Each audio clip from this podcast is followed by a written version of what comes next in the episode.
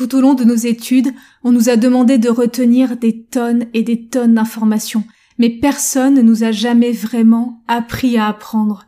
Je ne sais pas ce qu'il en est pour vous, mais c'est comme ça que les choses se sont passées tout au long de mon parcours scolaire.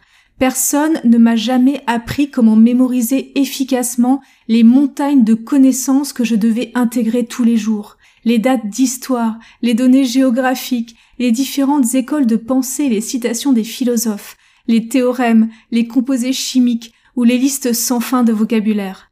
La seule stratégie de mémorisation dont j'ai jamais entendu parler à l'école, si tant est que cela en soit une, c'est la stratégie du par cœur, et rien d'autre.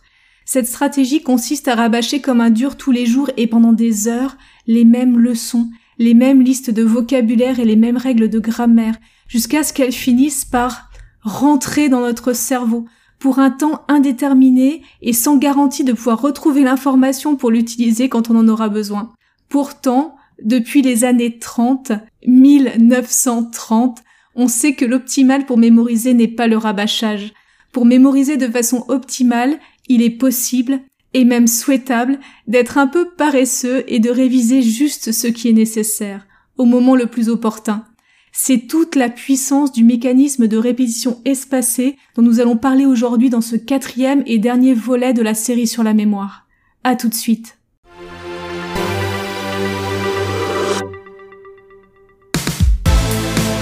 Bienvenue dans le podcast Language Booster, l'émission qui combine les techniques des plus grands polyglottes, la psychologie de la performance, les dernières découvertes des neurosciences et les outils numériques tout cela dans un but unique, vous permettre de passer au niveau supérieur dans votre maîtrise des langues.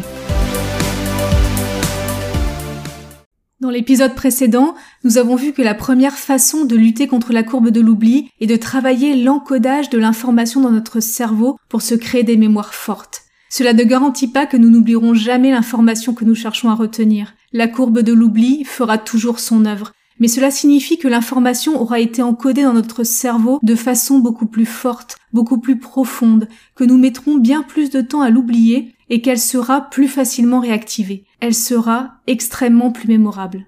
La deuxième façon de lutter contre la courbe de l'oubli est bien sûr par la répétition. Chaque fois que l'on revoit ou que l'on se remémore une information, le réseau de neurones associés s'active dans le cerveau, s'enrichit de notre expérience au moment du rappel et se renforce. À chaque répétition, l'information devient donc un peu plus durable, un peu plus persistante. Il devient ainsi possible d'espacer de plus en plus les révisions de la même information. Ce système est extrêmement efficace, et au bout de quelques répétitions avec des espacements judicieusement choisis, il est possible d'atteindre des taux de rétention d'informations assez exceptionnels. Ce principe est à la base de ce que l'on appelle la répétition espacée. De nombreuses études ont été menées depuis les années 30, oui oui, je parle bien des années 1930, afin de déterminer quels sont les plannings de révision optimaux dans différentes situations. Les résultats ont été surprenants et parfois contre-intuitifs. Notamment, il a été démontré que dans certaines conditions, plus le temps de révision est éloigné du temps d'apprentissage, plus le renforcement de la mémoire est important. Bien sûr, ce phénomène n'est valable que pendant la période de temps où l'information n'a pas encore été oubliée. Donc contrairement à ce que l'on pourrait penser, et contrairement à ce que l'on a pu nous faire croire pendant longtemps, à l'école notamment, l'optimal n'est pas de réviser comme un dur tous les jours, en rabâchant pendant des heures et des heures nos listes de vocabulaire ou nos règles de grammaire. Il est possible, et même souhaitable, d'être un peu paresseux et de réviser juste ce qui est nécessaire au moment le plus opportun. Et le moment le plus opportun en termes de mémorisation, c'est de réviser l'information juste avant que le cerveau l'oublie. Juste au moment où notre ami le cerveau pensait mettre l'information à la poubelle parce qu'elle n'avait pas été utilisée depuis un moment, paf, on la révise.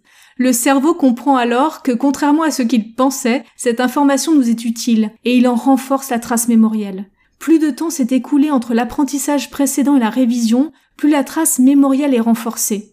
Tout le jeu de la mémorisation est donc de revoir l'information juste au bon moment. Pas trop tôt pour ne pas travailler plus que nécessaire et profiter du renforcement maximal du réseau neuronal, mais pas trop tard non plus pour que l'information n'ait pas été oubliée. Personnellement, je trouve ça assez génial. Aujourd'hui, le principe de la répétition espacée est utilisé partout. Il a été intégré dans quasiment toutes les applications et logiciels d'apprentissage des langues sortis ces dernières années. Cela ne veut pas nécessairement dire que la façon dont il a été implémenté fonctionne vraiment et sera utile pour vous. Mais le principe de la répétition espacée y est implémenté sous la forme d'un algorithme qui calcule pour vous l'espacement et le temps optimal pour réviser une information que vous avez déjà apprise. En fait, un des défauts majeurs de ces applications réside dans la force initiale des mémoires que vous créez, la première étape de la lutte contre la courbe de l'oubli. Toutes ces applications délivrent un contenu standard pré-packagé, qui n'est pas, par définition, personnalisé, et qui le plus souvent n'est pas non plus personnalisable, car ce sont des univers propriétaires et fermés. L'encodage de l'information qui en résulte pour vous, dans votre cerveau, penche donc plutôt du côté superficiel. Malgré l'efficacité redoutable de l'algorithme de répétition espacée, vous vous retrouvez dans la situation où vous vous acharnez à ancrer dans votre cerveau des informations de faible qualité ou de faible force, des informations pour lesquelles vous ne pouvez tisser que très peu de liens avec les réseaux de votre cerveau. De plus, il n'y a généralement aucun contexte autour des informations que vous apprenez. Or le contexte est fondamental dans l'apprentissage du vocabulaire. C'est pour ces raisons, entre autres, que ces applications ont un impact plutôt faible en termes d'apprentissage des langues. Elles donnent l'impression d'apprendre dans le bon sens, en vous faisant mémoriser des mots et des bouts de phrases. Elles sont amusantes à utiliser, mais en réalité, elles vous freinent plutôt qu'autre chose. Et surtout, elles ne permettent pas, absolument pas, de viser un véritable niveau courant en langue. Internet est bourré de témoignages de personnes déçues après avoir utilisé ces applications pendant des mois, certains même des années, et dépilé des milliers de flashcards, les fameuses cartes mémoire. Leur niveau en langue n'a pas décollé pour autant, et ils sont encore moins devenus fluent ou bilingues. Quand on comprend comment le cerveau fonctionne, on comprend pourquoi. La solution optimale pour un apprentissage plus facile, plus rapide et plus durable, c'est donc la répétition espacée couplée à une méthode personnalisée d'encodage de l'information que l'on souhaite retenir. L'activation des connaissances que vous avez apprises est également fondamentale et nous verrons comment faire tout cela ensemble dans la formation apprentissage optimisé. Le contenu de la formation est spécifiquement focalisé sur l'apprentissage des langues, mais vous verrez que de très nombreux principes d'apprentissage que nous aborderons ensemble sont applicables partout, quel que soit le domaine ou les compétences que vous souhaitiez acquérir. Dans cette formation, nous verrons aussi comment personnaliser vos notes et vos cartes mémoire pour les rendre plus mémorables pour vous et les retenir dans la durée. Nous verrons quelques plannings de révision utiles à intégrer dans vos routines d'apprentissage. Nous verrons également l'importance de respecter votre physiologie dans votre rythme d'étude afin d'augmenter votre efficacité. Je vous donnerai un moyen d'utiliser la puissance de la répétition espacée sans logiciel et sans application en vous aidant de cartes mémoire physiques au format papier. C'est un jeu très sympathique qu'il est possible d'utiliser avec des enfants et que vous pourriez adorer si vous faites partie des personnes qui préfèrent les notes papier au format numérique. Alors bien sûr, l'utilisation des cartes mémoire n'est pas indispensable pour apprendre une langue étrangère. Vous avez intégré votre langue maternelle sans étudier des milliers de cartes mémoire, qu'elles soient au format papier ou numérique, tout simplement en étant exposé à la langue tous les jours et en l'utilisant. Mais les cartes mémoire sont extrêmement utiles pour accélérer l'acquisition du vocabulaire et des structures de la langue, notamment au début du parcours, au niveau débutant et intermédiaire.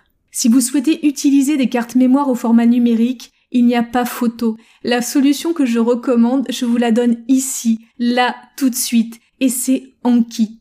Anki, c'est l'outil de répétition espacée open source le plus puissant au monde, et il est gratuit. Il permet de personnaliser entièrement le contenu de vos cartes mémoire, de faire véritablement du sur-mesure pour vous et votre cerveau.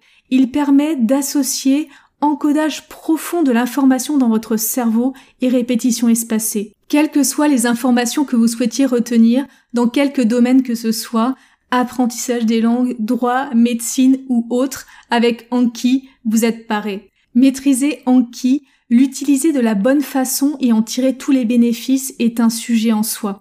Et c'est pour ça que j'ai créé une formation dédiée, à part, spécifiquement sur le maniement de l'outil. Je vous guiderai pas à pas dans l'utilisation d'Anki et vous donnerai l'ensemble des bonnes pratiques, mais aussi des choses à éviter absolument pour en tirer le meilleur parti. Une grande partie de la formation Master Anki est déjà filmée et elle va sortir d'ici peu. Si vous souhaitez être tenu au courant par mail de sa sortie, vous pouvez laisser votre mail dès à présent sur la page de la formation. Je vous mets le lien direct dans la description de ce podcast.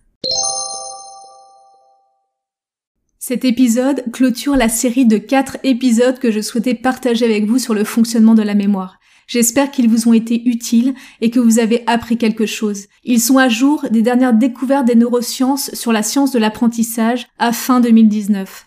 Quand on se penche sur l'apprentissage, on s'aperçoit bien vite que la majeure partie des conseils qui nous ont été donnés pendant nos études ne sont pas forcément les plus efficaces. C'est le cas de l'apprentissage par cœur, comme nous venons de le voir aujourd'hui, et de bien d'autres choses.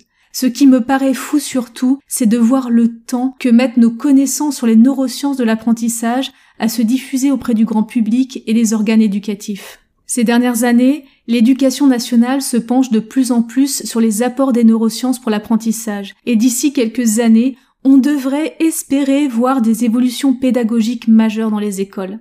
Mais cette vieille dame respectable qu'est l'éducation nationale évolue lentement. Et pour nous qui sommes déjà sortis du système scolaire, ou pour une grande partie des élèves qui sont dans le système aujourd'hui, il est déjà trop tard. Pourtant, le monde n'attend pas, il évolue sans cesse, il est de plus en plus rapide et compétitif.